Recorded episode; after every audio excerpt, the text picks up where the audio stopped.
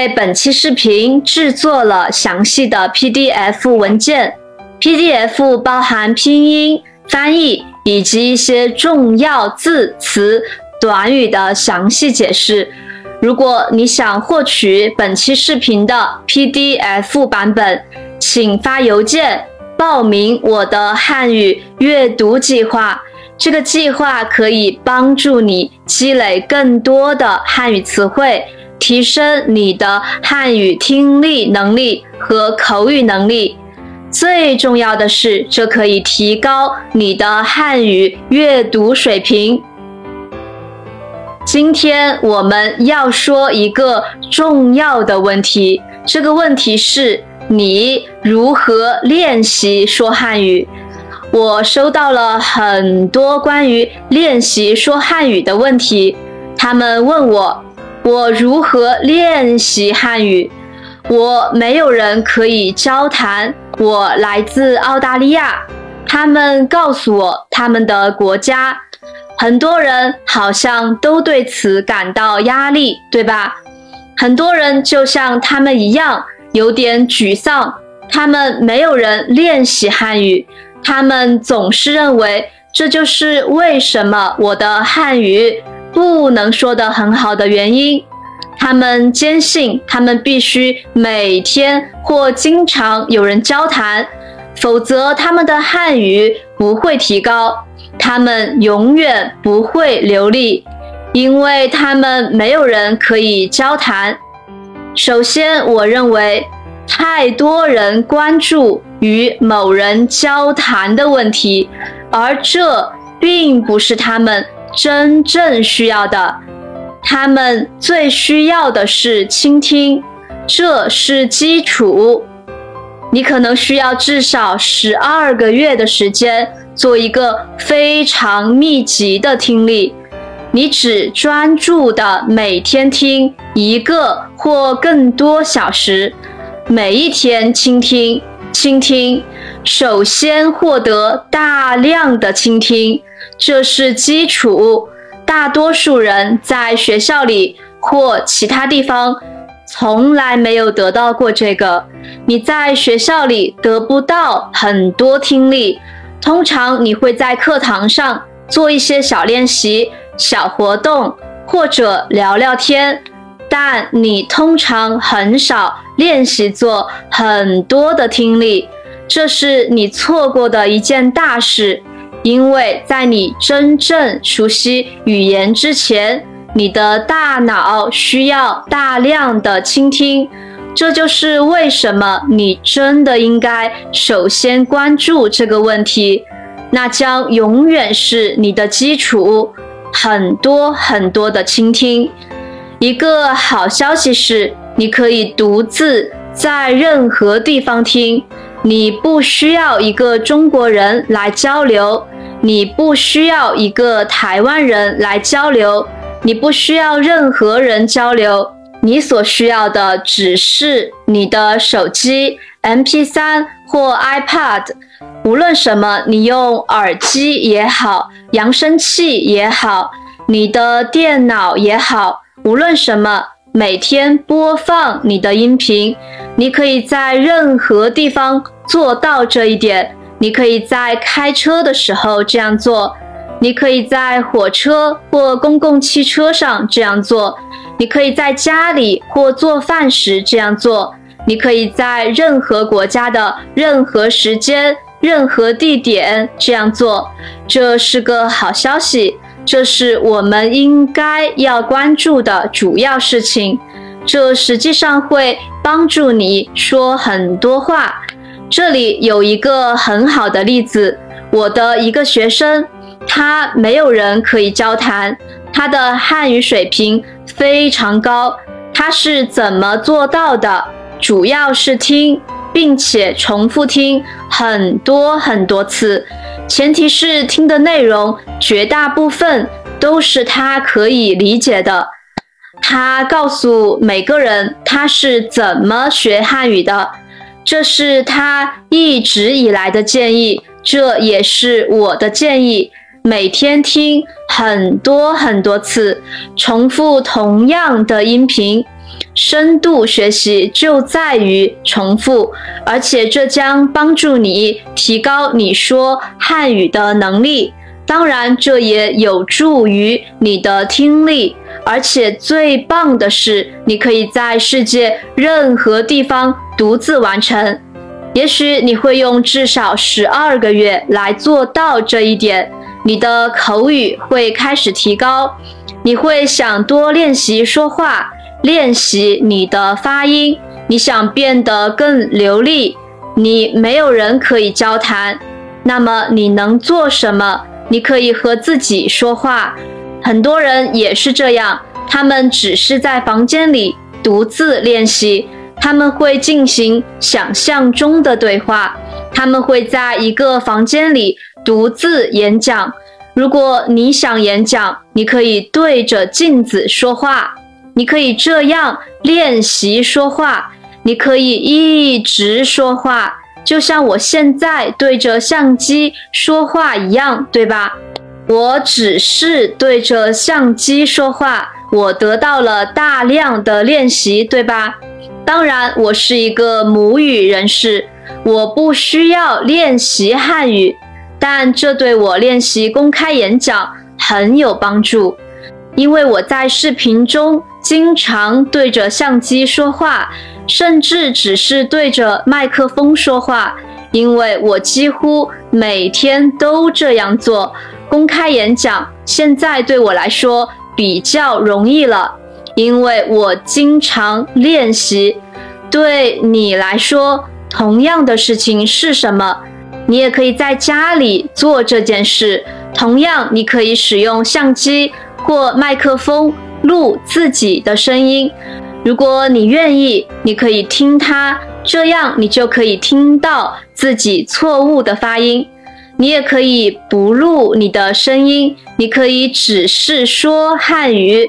在房间里走来走去，你可以谈论天气，谈论你的感受，谈论你昨天做了什么，谈论你明天要做什么。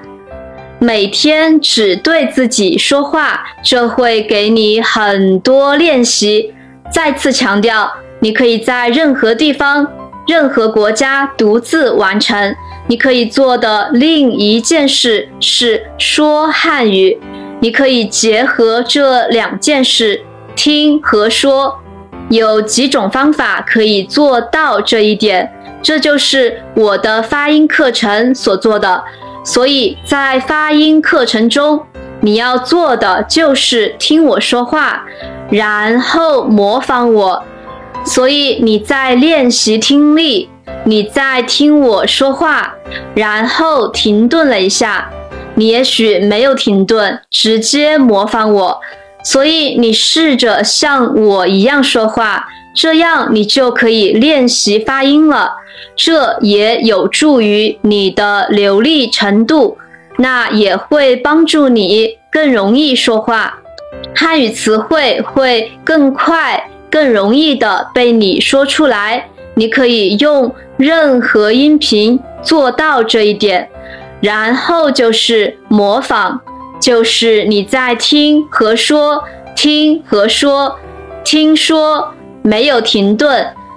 你同时做这两件事，一开始有点困难，但最终你可以做到，而且你可以随时随地的独自完成这一切。很多学生。只做了这些事情，就可以说流利的中文。他们独自一人，没有说汉语的朋友，没有任何对话，没有任何东西，只有自己。最后，他们测试自己，也许他们旅行，也许他们在网上与某人聊天，结果是他们做得很好。因此，你也可以使用所有这些。不同的方法，从密集的重复听力开始，自己练习口语，这是基础。这样做至少十二个月，你能再长一点就更棒了。要坚持，你永远不会停止这样做，但你可以只专注于这样做。大约十二个月，然后你就可以准备好说话了。你可以单独做我刚才建议的所有活动，并将所有这些事情结合在一起。你每天做这些事情几个小时，你的口语会有很大的提高。你不需要因为找不到人说话而感到压力。好的，放松一下，你会没事的，你会没事的。无论你现在在世界的哪个地方，你都可以自己做。我也建议你可以听所有不同的东西：有声读物、歌曲、电影、游戏节目、电视、播客等等。这是无穷无尽的，有那么多可以听。现在你很幸运，因为第一，你有互联网，好吗？第二，汉语的听力在互联网上很多，所以对于汉语，你有很多汉语听力。如果你想要课程，你可以得到我的课程，在这里你可以得到真正的、自然的、容易理解的汉语。然后还有很多其他东西，很多有意义的东西，很多其他的东西。一个学生说：“我没有语言的天赋。”确实是我们中的一些人天生就有语言天赋，即使我们说自己的语言，有些人也有特殊的才能。同意还是不同意？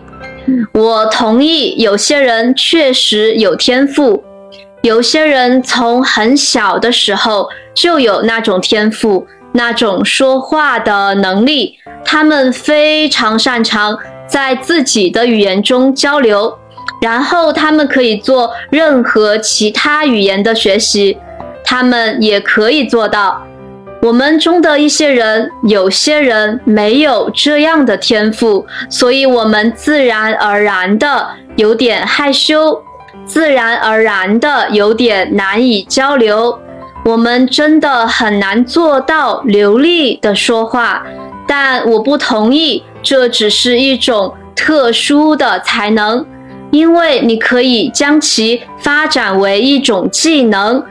这是一种技能，你可以通过练习来发展这种技能。我就是通过练习培养出了语言的能力。我的意思是，当我开始公开演讲时，我真的很害羞、很紧张，我真的很糟糕，非常糟糕。我花了几年时间才变得好一些。所以，即使在我们自己的语言中，这也是真的。通过练习，你会变得更好。正如我所说，真正提高我的母语演讲能力的最佳方法，就是做我现在正在做的事情，就是通过与相机交谈和与麦克风交谈来练习。然后，当然，我也发表演讲。你也可以通过练习所有已知的东西来提高你的能力。你可以学习，你可以不断进步，你可以做到，你可以做到。好的，让我们看看下一个问题。一些学生说，我可以在脑海中轻松地说话，甚至可以独自一人。但当我在别人面前说话时，我记不住一些词，我忘记了我要说什么。这是演讲的常见问题，这也可能是外语演讲的问题。我在英语中也遇到了这个问题。我可以独自一人，我实际上可以很好的与自己交谈。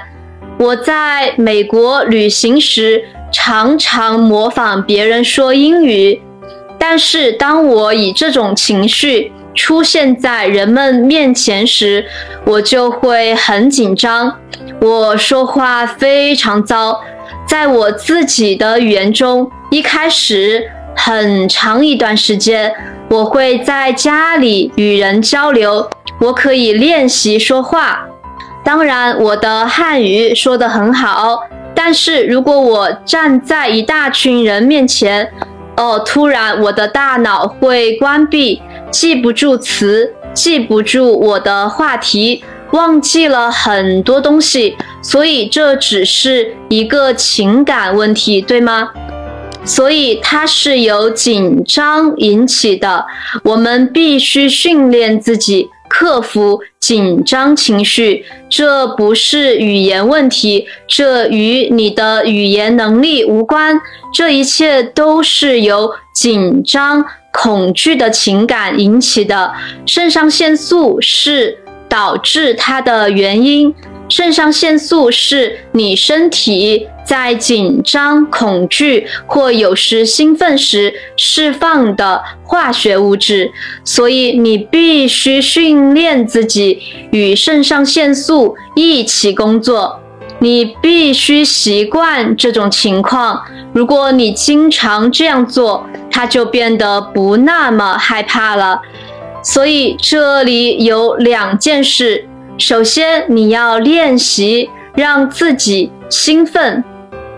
当你处于那种兴奋的状态时，你要练习说话，你就会感到兴奋。这实际上会帮助你更习惯在你的心脏跳动时说话。当你感受到这些情绪时，你也可以做一些其他的练习。另一件事就是练习，经常练习，因为每次练习你会变得不那么紧张。所以，对于你的演讲来说，你的第一次演讲可能是最紧张的，它将是最可怕的。然后，如果你发表了一百次演讲，你可能会感到不那么紧张。所以，只要我们开始减少恐惧的程度，任何人都可以做到，好吧？一个关于时间的问题，一个学生问：我们大多数人每天需要努力学习汉语六年才能变得流利，这是真的吗？不，我不这么认为。我们来详细的谈论这个问题。第一。什么是流利？人们对于这个词有非常不同的看法，对吧？有些人认为它几乎是完美的，就像母语人士一样。然后其他人会说，流利是你基本上可以很好的谈论基本话题。我认为流利是你可以很好的说话。相当容易的就正常的对话话题进行沟通。正常话题不是有特殊词汇的特殊话题，而是普通的日常话题。第二是时间的问题。当我们说时间时，我们经常谈论年份和月份。但实际上，我们应该谈论小时的数量，因为如果你每天听汉语十小时，这与每天只听汉语一个小时的人相比，这是一个很大的区别。那么一年后，他们两个会一样吗？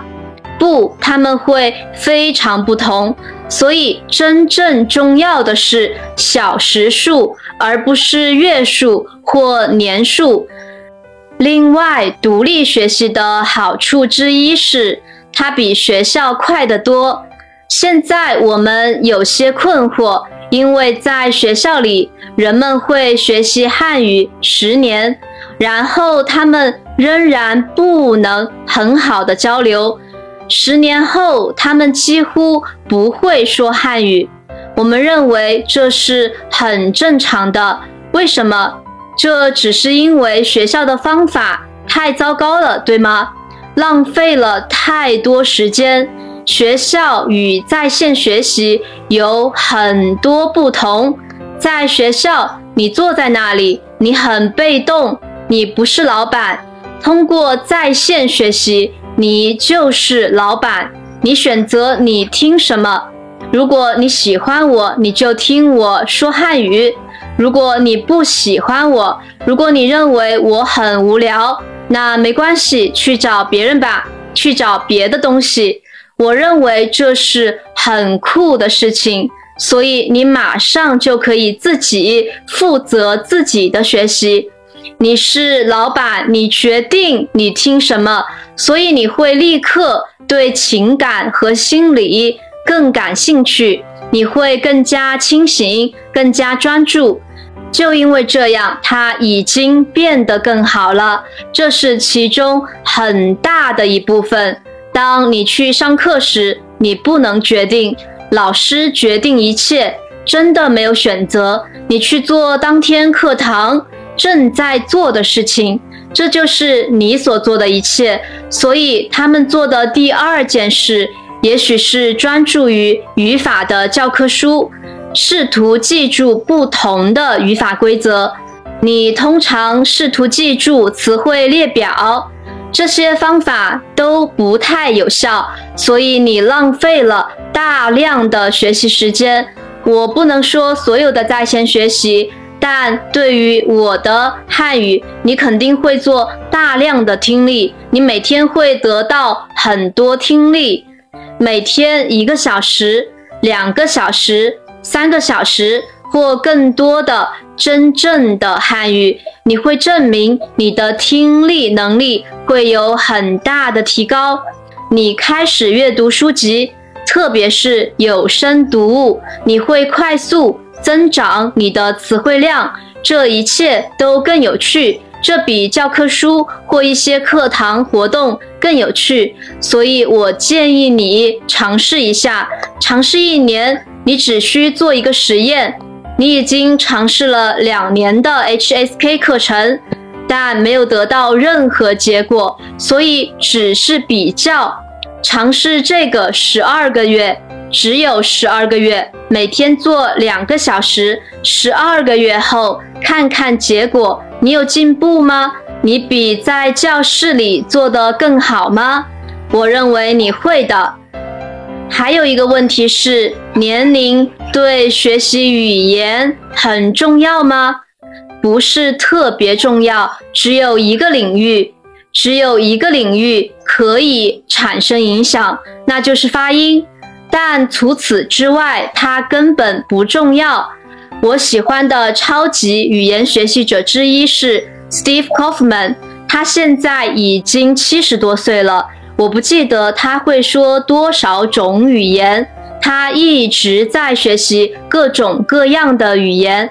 很久之前他已经会说十五种语言了，而且他七十多岁了，还在学习新语言。他在六十多岁时学习了几种语言，所以年龄不重要。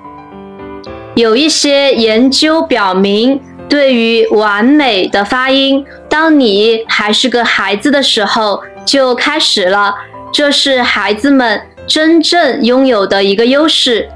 他们真正拥有的最大优势是，当很小的时候，他们很容易获得完美的发音。当你成年后要获得同样完美的发音，你必须比孩子们更加努力。但除此之外，你可以在任何年龄学习汉语。学习者从年轻到年长的各个年龄段都有，所以这并不重要。当你有两三种不同的技能同时进行时，这是一种正常的情况。这在一段时间内是正常的，这需要一段时间。在开始时需要一段时间，有时需要很长时间。当你专注于一个领域时，你会忘记另一个部分。所以你开始改善一个领域，比如发音，然后你的流利程度突然变得很糟，然后你重新专注于你的流利程度，然后你的发音下降，你感觉自己要疯了。所以我明白这样的意思。你会一直这样做，你会感到非常沮丧，因为你觉得你永远无法做到所有的事情。但最终发生的事情是，最终你会专注于一个领域，你会变得更好，然后你会切换到另一个领域，你会改善那个领域，然后第一个领域会下降，然后你会回到第一个领域。最终，你会开始让你的大脑同时想到两个领域。最后，有时会突然发生，有时会逐渐发生。但你会发现，你的大脑会同时开始做这两件事。你最终会做到这两件事，对吧？最终会很自然的，真的，它们都会变成自然的。但需要一段时间，对吧？很长一段时间，你会忘记一个或忘记另一个，这可能会发生在你身上。所以我知道这很令人沮丧，但你只需要放松，只是笑一笑并接受它，因为这是很正常的事情。所以你只需要试着放松一下，甚至只是笑一笑，好吗？当你专注于发音时，不要因为你的流利而感到压力。有时候，当你专注于流利时，不要因为你的发音而感到压力太大。耐心等待，逐渐的你会发现他们会开始结合在一起。你会先分别提高它们，然后最终你能够将它们结合在一起。祝你好运，它会发生的，我向你保证。好的，这就是本期阅读的内容。如果你觉得能够学到东西的话，就关注我吧。我们下期见，拜拜。